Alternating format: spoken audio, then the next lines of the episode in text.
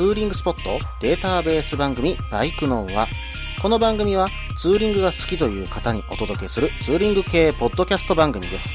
私のみならず、皆さんのおすすめスポットやグルメ、イベントなどを紹介、共有ができればと思っております。どうぞ皆さんよろしくお願いいたします。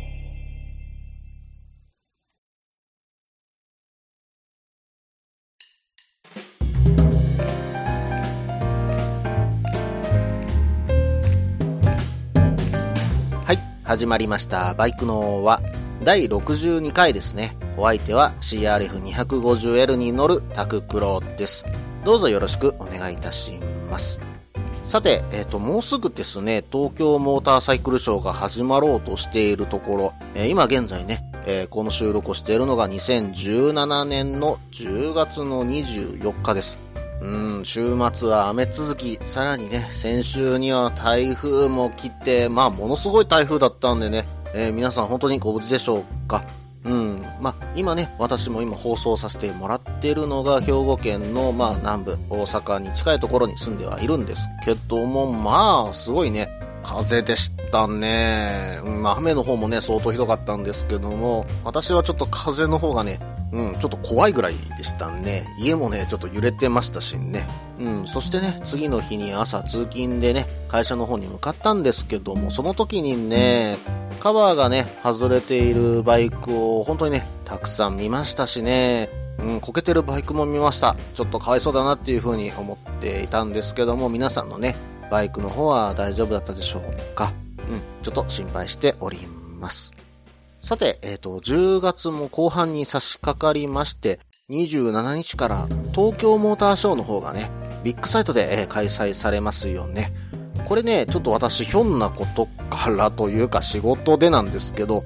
行くことになりまして、うん、こればっかりは会社にね、ちょっと感謝しましたね。うん、そしてね、今回の東京モーターショーはやっぱりね、注目モデルがたくさん出るじゃないですか。で、これね、私楽しみにしているモデル何台かあるんです。うん。ホンダさんからはね、まあ、株が復活、丸め株の復活というところはあるんですけども、ここはね、ヤングマシンさんスクープしましたね。クロス株のね、110も出るみたいなんですね。まあまあ、あの、これ、スクープということでね、出てたんで、実際東京モーターショーに出てくるかどうかはわからないんですけども、これ出てきたらちょっと見てみたいですね。うん、まあこれにちょっとアップマフラーなんかつけれたら、昔のね、あの、ハンター株を思い出すかなと思っています。えーそしてね、モンキーの125、これは出るんでしょうか？うん、モンキーといえばやっぱりね、50cc のイメージが、まあ、今までのイメージでね、強く残るんですけども、125、さらに大型化して、どういう感じにね、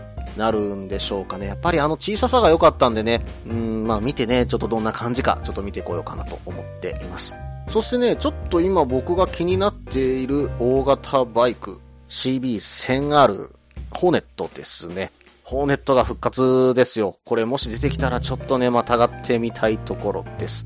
そしてね、川崎からはやっぱりこのモデルでしょ。Z900RS。うん、まあ、モノサスだったりね、マフラー一本出しというところで賛否両論あることはわかるんですけども、ただね、このデザインに関しては私は川崎すごいなと思いました。よくここまでね、あの、90年代のバイクを再現できたなっていう風にね、ちょっと思ってますし、またそのデザインのまとまり方がかっこいい。うん、これはね、ものすごく所有感を満たしてくれるバイクなんじゃないかなっていう風に思っています。正直私欲しいです。うん、まあちょっと考えてみようかなと思ってるところはあります。そしてね、鈴木からは来ましたよ。前の SV650 ラリーがコンセプトモデルとしてではなく、ほぼ市販モデルに近い形、SV650X としてね、見事に市販車直前モデルとしてね、帰ってきましたよね。うん、まあ、いびつ感がなくなって、本当によりね、市販モデルに近い形にはなってきたんで、得意なところはなくなったのかなとは思うんですけども、ライト周りのカウルと、セパハンかっこいいじゃないですか。ワインディングを流していくには、もしかしたら最適な一台かもしれませんね。そして、ヤマハさんからは私が注目するのは XSR700 ですね。うん、私ね、MT-07 にちょっと前乗ってみたいっていうことを言ってたんですけども、それがね、デザインがオールドスタイルになってきたというようなイメージですけども、実際乗り味はどうなんでしょうか？うん、まあこのバイクは私正直デザインは好きな方には受けるだろうなというふうには思っています。うーん、なんだろう。昔のね、RZ250、うん、XSR900 は私そこまでそうは感じなかったんですけども、700はね、ちょっとね、RZ の面影をより濃くね、感じるマシンだと思っています。うん、まあ、ちょっと乗ってみたい時代ではありますね。まあ他にもね、たくさん注目のコンセプトモデルやニューモデルがあるんですが、まあこれをちょっとね、見てこようと思います。そのレポートはね、また次回の放送でさせていただこうと思います。ます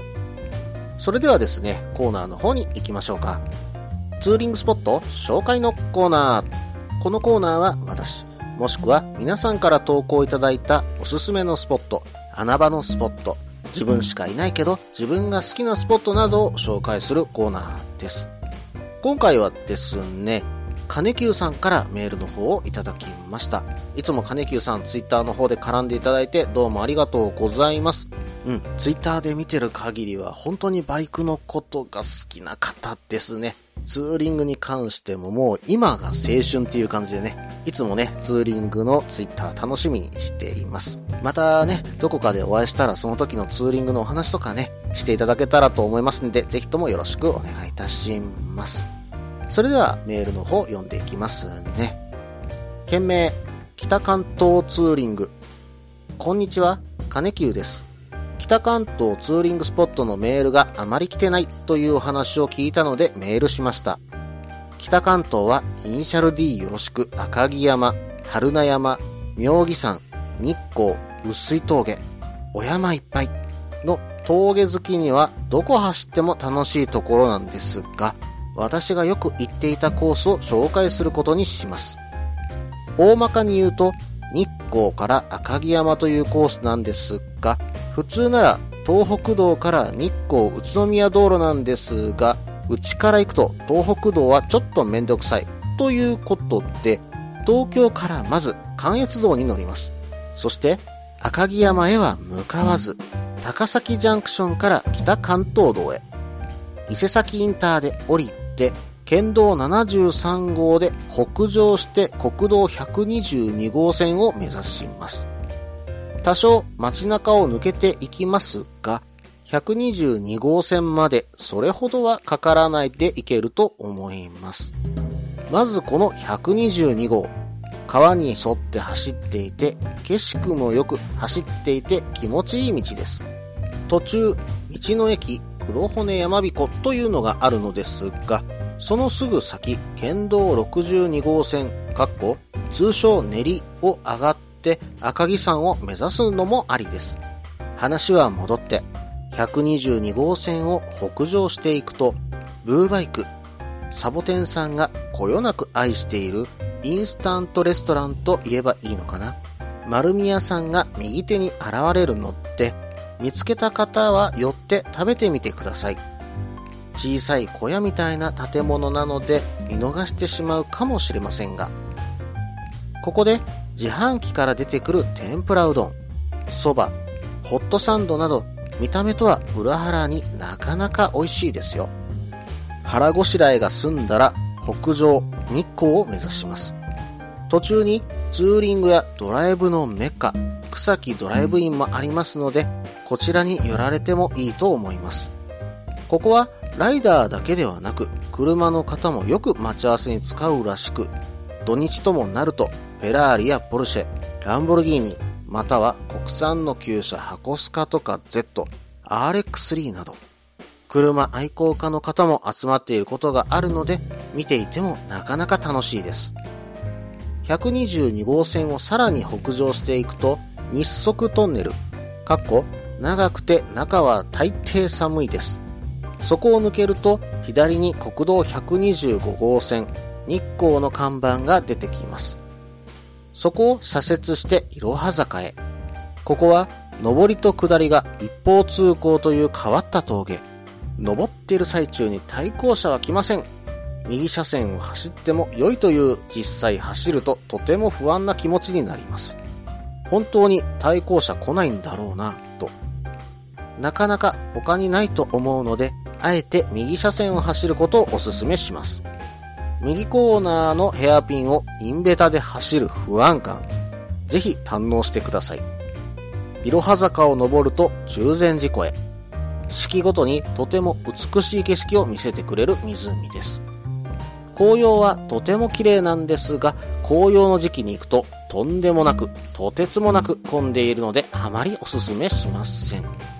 景色目的で行くのであれば、日本でも屈指の紅葉スポットだと思っているので、そういう方は紅葉を見に行ってみてくださいね。120号線は別名日本ロマンチック街道と言います。CCB よろしく何がロマンチックか止まらない？のかよくわかりませんが、道はとても良いところです。途中、戦場ヶ原というところで長い直線が出てきます。ここでスロットルをひねりたくなる衝動はぐっとこらえてください。結構な確率でネズミ捕りしているはずなので。あと、戦場ヶ原という名前からわかる通り、ここは戦国時代、大戦があった場所。故に夜走ると、いろんな話をあちこちで聞くので、夜走るときは違う意味で気をつけた方が良いと思いますよ。結構マジです。書き忘れましたが、いろは坂の頂上には明智平ドライブインがあり、ここからロープウェイで男山の上の方へ登れるので、快晴の時は登られると良いかもしれません。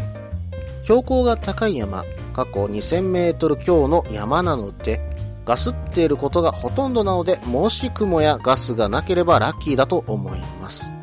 戦場ヶ原を抜けていくと、私にとってのメインイベント、根性峠に入ります。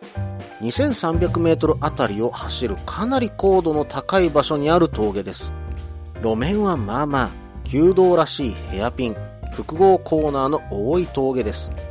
注意してほしいのが、確か11月ぐらいから4月の23から4日あたりまで、冬季通行止めになりますので、行く前に少し調べていった方が良いかもしれません。そしてもう一つ、真夏は涼しく、それ以外の季節はほとんど寒いので、寒いの苦手な方はウィンドブレーカー携帯していった方が良いと思います。下手するとそれでも足りないぐらい寒い時がありますが、途中2カ所温泉、足湯に入れる場所があるので、そこで暖を取るのも良いですよ。根性峠を抜けて120号線を東へ。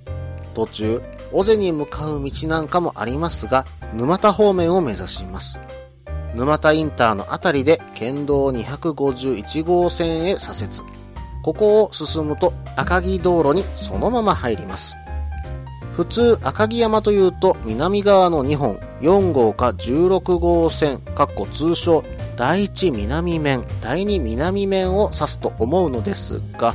この北側の峠は交通量が少なくて展望はあまり良くないのですが快適な道ですここを登りきると頂上の大沼にも行けますし南側の2本の峠を下って国道353号線の空っ風街道へ抜けることもできます南側を下るのに4号は割と穏やかな走りやすいルート。16号線はサンシャイン峠と呼ばれ夜景は綺麗なんですが、これでもかってぐらい下りのヘアピンが 50?100? ぐらい続く峠です。お好きな方は下ってください。私はさっき登った赤城道路を下っていって左折して沼田インターから帰ることがほとんどですが、2本の南面峠を降りて空っ風街道を右折して赤城か渋川伊香保インターから帰ることも可能です。このまま渋川伊香保を抜けて春名山へというコースもありますが、それはまた次回ということで。一つ注意点としては、これからの季節、もし北関東を走りに向かわれる方は暖かくなるものを携帯していくか、着ていった方が良いかもしれません。北関東は思っているより寒いです。夏はめちゃめちゃ暑いですが。以上、これを聞いて行きたくなってもらえたなら幸いです。私の大好きな北関東、ぜひ楽しんできてもらいたいです。それでは失礼いたします。金久さん、メールの方本当にありがとうございました。うん、まあ、車関係というか、私の年代、まあ私も30代後半になりますけども、イニシャル D はやっぱり見てましたんでね、この辺りの峠、よくね、えー、名前が出てきたところではありますよね。ただ、ツーリングで行ったらどんな感じなのか、ちょっとね、興味深いところでしたんで、このメールのね、内容をもっとね、詳しく見ていこうと思うんですが、ちょっとね、長くなりましたので、後半でそのあたりお話ししようと思います。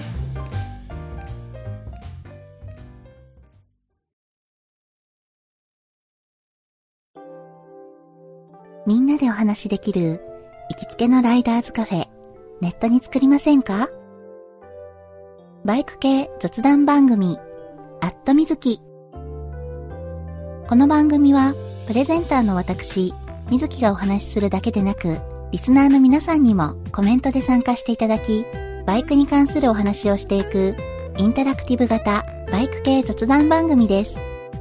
近況やお題から始まった話が、どんな話につながるのかは参加する皆さん次第。アットみずきは毎週木曜日21時からツイキャスにて放送中。番組の詳細や過去放送の情報はひらがなでアットみずきと入力してウェブで検索。皆さんとお話しできるのを楽しみにお待ちしています。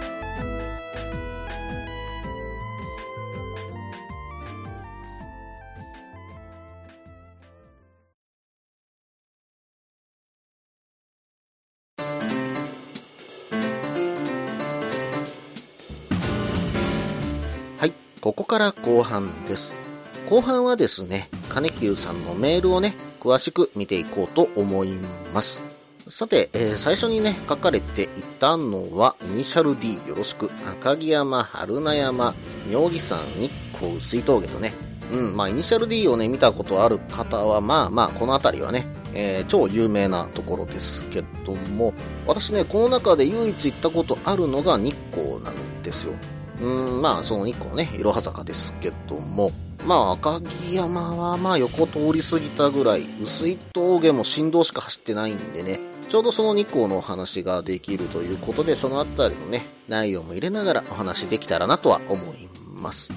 それでは次に書かれていたところとしては、まずね、関越道に乗って、えー、そして、えっと、これは高崎ジャンクションから北関東道へ入って伊勢崎インターで降りるということで書かれていました。うん。これ、ちょっとね、戻るような感じになるのかな？栃木方面ちょっと折れる感じかな？うん。で、私ね、えっと、以前に栃木に住んでいた時は、この北関東道がまだね、全線開通する前、うん、ちょうどこの伊勢崎インターのあたりまでしか開通してなかった時にね、よくあの、富岡まで行ってたんですよ。あの、富岡製糸場のあるね。うん。あそこの近くにちょっと、掃除の仕事のお客さんがいましてね、えー、よくここで通らせてもらいました。まあ、その伊勢崎インターからね、国道50号線をよく走ってたなまあ、当時はね、佐野にもちょっとお客さんがあったんでね、よく寄らせてもらったなっていう思い出があります。さてさて、この伊勢崎なんですけども、私、この辺りをうろついたことが全然なかったんで、まあ、そこからね、あの、北上して登っていけるっていうこと、まあ、日光の方まで登っていけるということを私は知りませんでした。調べてみるとですね、桐生市内を抜けていって、途中から一気に景色が変わると。渡良瀬川沿いのね、えー、気持ちいい回送路という風になっていましたね。うん。これはちょっとね、あの、写真で見る限りもかなり気持ちよさそうな道なんで、一度走ってみたいところですね。うん。まあ、緑にね、囲まれて走る道路。うん。これは気持ちいいでしょうね。そして、この途中にある道の駅、黒骨ナビコさんというところも書かれていました。うん。で、これね、ちょっと調べてみたら面白そうなね、食べ物があったんです。卵入りまんじゅう。うん。あの、本当にね、あんこの入ったまんじゅうの中にゆで卵が入ってるんですよ。うん。これ、どんな味するんですかねうん、まあ、全くね、あんこと卵のコラボレーションのね、味の想像がつかないんで、もしね、食べた方がいらっしゃったらね、教えてください。よろしくお願いいたします。さて、えー、途中にね、県道62号線、通称練りという風に書かれてたんで、練りってなんだと思ってね、調べてみました。これ122号線からちょっと横にそれる道があるんですけども、その62号線なんですけどね、えー、そこに、えーと、練り峠というものがあって、えー、通称練りという風に呼ばれてるそうです。この道をね、まっすぐ行くと赤城山のね、南面に、え、抜けるルートになってるそうです。途中ね、景色のいいポイントもあるようなんでね、えー、ちょっと楽しく走れるルートかと思います。これもね、ちょっと私は行ってみたいルートの一つですね。はい。そして122号線に戻ってさらに北上していくと、えっ、ー、と、丸宮さんですか。うん。で、この丸宮さん、まあ自販機コーナーなんですけども、ここのね、うん、お蕎麦がどうも有名で、うん、あの、レトルトとかのうどんじゃないです。普通の手作りで提供しているお蕎麦が出てたりします。うん、うどんもどうも、えっ、と、これは手打ちになるのかな？うん。そしてね、トッピングは日替わりらしいです。うん。エビ天とかね、タラの芽とかの天ぷらがね、日替わりで入ってるそうなので、これはその日に行って楽しむものなんでしょうね。そして、この1杯のお蕎麦がなんと250円なんですよ。うん、で結構美味しいお蕎麦なんでこれどこが作ってるのかなというふうに調べてみたらですね、えっ、ー、と緑市にあるお食事処飛鳥さんというところ、えー、これね丸宮自販機のねすぐ近くにあるレストランだそうです、えー、ここでどうも作られてるそうですね。うん。えっとここもですね日替わり定食は結構人気らしいですんでこちらもね一度訪れてみられてえっともしここにお蕎麦あるのかな？もしあればねお蕎麦をね、食べ比べてみるなんていうね、えー、いうことも面白いんじゃないでしょうか。はい。それではね、次を見ていきますよ。うん。北上して、この後日光を目指していますね。途中ね、草木ドライブインというところに寄られてるそうですけども、こちらの名物にどうもよもぎまんじゅうというものもあるそうなので、これちょっとね、うん、まあ、よもぎ餅が好きなんで私ね、えちょっと食べてみたいところです。で、ちょうどね、これが、え、ー、と、日光と、え、ー、と、気流のね、間ぐらいということなんで、まあ、ちょうど休憩ポイントにはいいんじゃないでしょうか。うん、車のね、旧車も集まってくるということで、うーん、これはね、金久さんの書かれていた車の中で私が一番気になっているのが RX3、サバンナ RX3 ですね。うん、これちょっと見てみたいな。本当になかなか見ませんからね。うん、富士スピードウェイのファイナル、ちょうどあのコースがね、回収される前のファイナルちょっと行ってたんですけども、あの時にね、見たぐらいかな。本物、まあ、行動ではちょっと走ってるとこ見たことないんでね、うん、ぜひ見てみたいところですね。さて、この後122号線で日足トンネルを抜けてその先に国道120号線がありますね。これを登っていくと、いろは坂ですね。うん。ここはね、私も一度行ったことがあります。ただちょっと当時はね、あの、ロードスターで行ったことがあったんですけども、うん、まあ地図で見る限りはね、普通の、まあまあ峠道かなと思ってたらとんでもない。かなりのね、急勾配がついてたイメージがあります。それとね、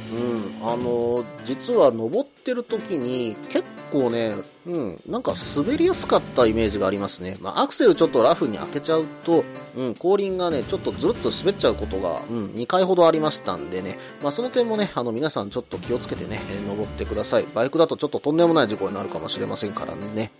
そしてね、いろは坂といえば下りもね、まあ、下りの方がまダイナミックというか、というよりは、つづら折れのヘアピンカーブがね、永遠と続くようなイメージがありますからね、あれはね、一度走ってみると、うん、ちょっとね、うん、まあ、ああいった峠もあるんだ、なんかちょっと世界観変わるなというようなね、えー、ところはあります。まあ、ちょうどね、今の時期行くと、紅葉も相当気持ちいいんじゃないでしょうかね。うん、その峠道の中をくぐり抜けていきながら、その紅葉を楽しむというのも一つありなんじゃないでしょうか。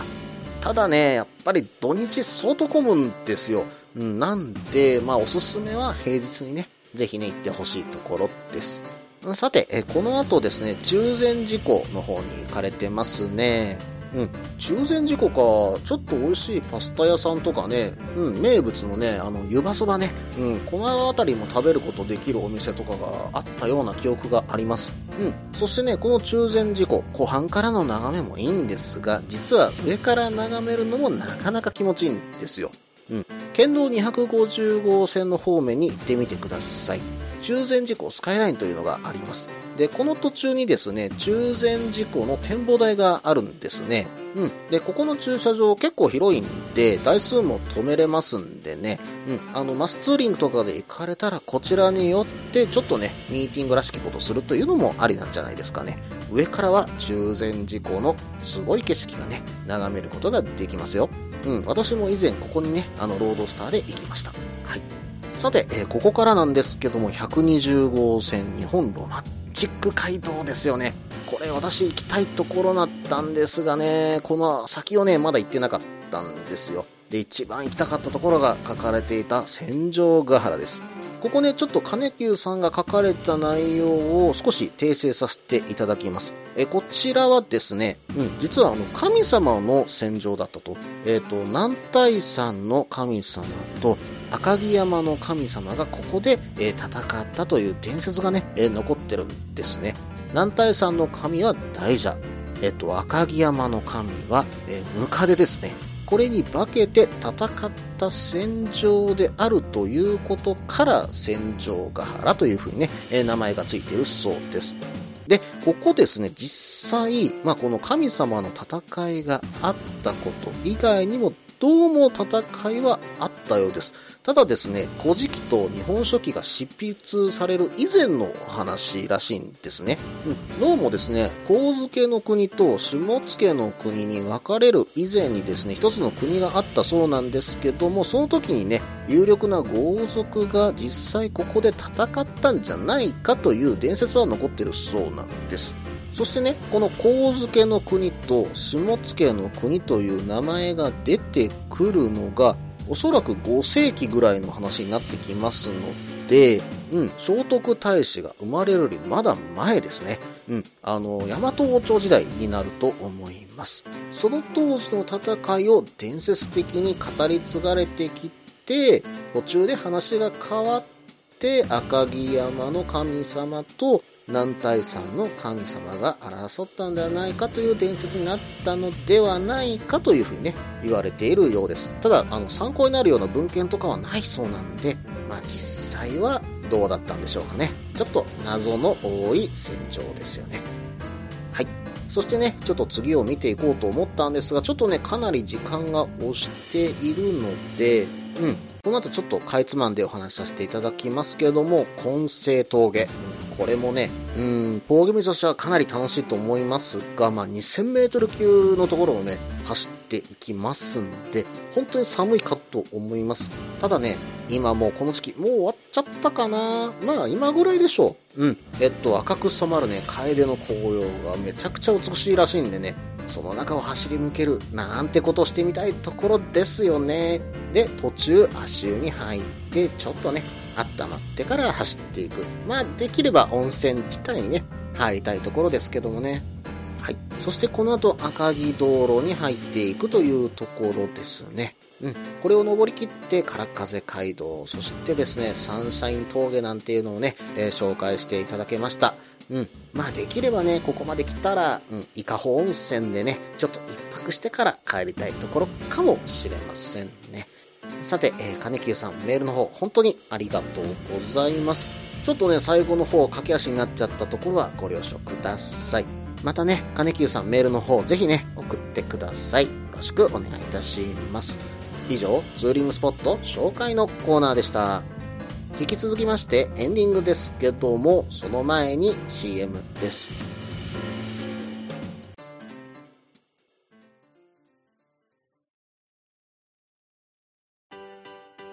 落ち着いて聞いてください。あなた EBR 症候群です。だって、だってお前ハヤボルトじゃんって もう私、ビュエルっていうアメ車乗ってますけど。なんか、無理やりいいこと言おうとして 忙しいあなたに心のパーキング。元バラエティラジオ、グッドスピード。この番組は初心者には情報を、ベテランには懐かしさを。バイクトークを楽しみながら、バイクとライダーの社会的地位向上を目指す、バイクバラエティ番組です。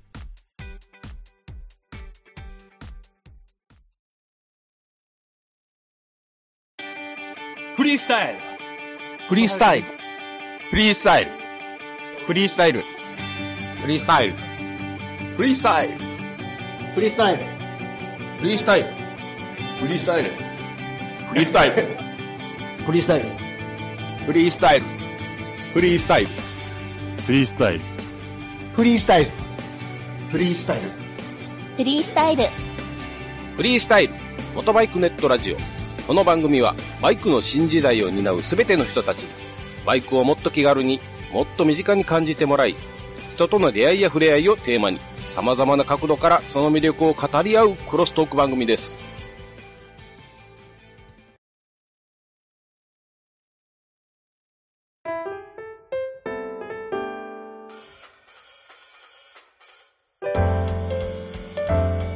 はい、それではエンディングです。うん、ちょっとですね、今回は11月25日のイベントに関して少しね、お知らせがあります。まあちょっとすでにね、完全予約制ということで、11月25日の18時からバイクのワン2周年記念のイベントの方の募集は終わらせていただいたんですけども、今ですね、お店の方と交渉しておりまして、えっ、と、1週間ぐらい前であれば、2、3人ぐらいであれば変更してもいいよというふうに伺っております。ですのでね、あの、もし、あの、急遽その日が空いただとか、日程がまだ決まってなくてどうしようか悩んでたんだという方がいらっしゃれば、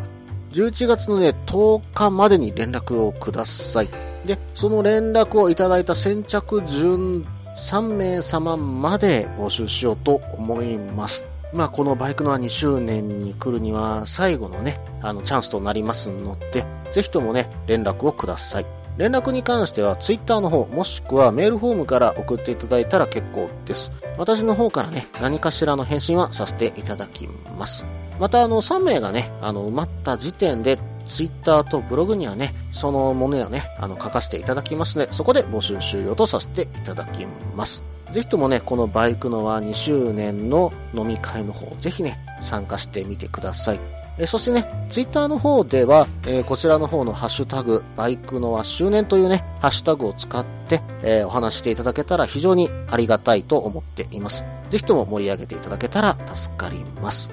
さて、えっと、ちょっとね、冬に向けて、あるメールのところを強化したいなと思っております。それはですね、ツーリングアイテムのコーナーというところなんですけども、今もね、あの募集の方をさせていただいているんですけども、ま、冬のグッズ、うん、特に防寒グッズに関してぜひね、皆さん投稿いただきたいんです。なぜかというと、私もね、まあ実は結構防寒グッズを揃えようかなとは思っているんですが、なかなかね、うん、手が出せないっていうのが本当のところなんです。なぜかというと、まあ、効果とかが正直ね、あの、やってみないとわからないっていうのが非常に多くてですね、できれば、あの、皆さんからいただいたお話を元にね、あの、いろいろと防寒グッズを揃えていけたらなと思っているところもありますし、そういう話ちょっと聞きたいと思ってらっしゃる方、結構いらっしゃると思うんですよ。えーぜひね、あの、いろんな防犯グッズ、こんなの買ったよ、これ買ってよかったよっていうものがありましたらね、もう本当にネックウォーマー一つからでいいです。ぜひともそのあたりからご投稿いただけたらなと思っています。私もね、ぜひ参考にさせていただきたいと思っています。まあ、6月にね、行った北海道の時に非常に私も寒い思いをして、余計にね、ちょっと寒い時の防寒対策をなんとかしとかなきゃいけないなっていうのがね、やっぱり心の中であるんですよ。うん、あんな寒い思いは正直したくないと思ってるところがあるんで、ぜひとも皆さん教えてください。よろしくお願いいたします。この番組では皆さんからのメールを募集しています。ツーリングスポット紹介のコーナーでは、おすすめのスポット、穴場のスポット、自分しかいないけど自分が好きなスポット、自分じゃいけないけど良さそうなスポットを教えてください。また、旅先グルメのコーナー、イベント紹介のコーナー、ツーリングアイテムのコーナー、温かいお便りも待っています。できる限りご紹介させていただきます。メールはブログの方にメールフォームを設置しています。もしくはツイッターで直接メッセージいただいても構いません。ツイッターはタククロで検索していただければ CRF の画像でわかるかと思います。ではお便りお待ちしておりますと同時に今回第62回ですね。バイクのはこれにて終了となります。ぜひね、皆さん iTunes レビューの方もご投稿よろしくお願いいたします。それではまた。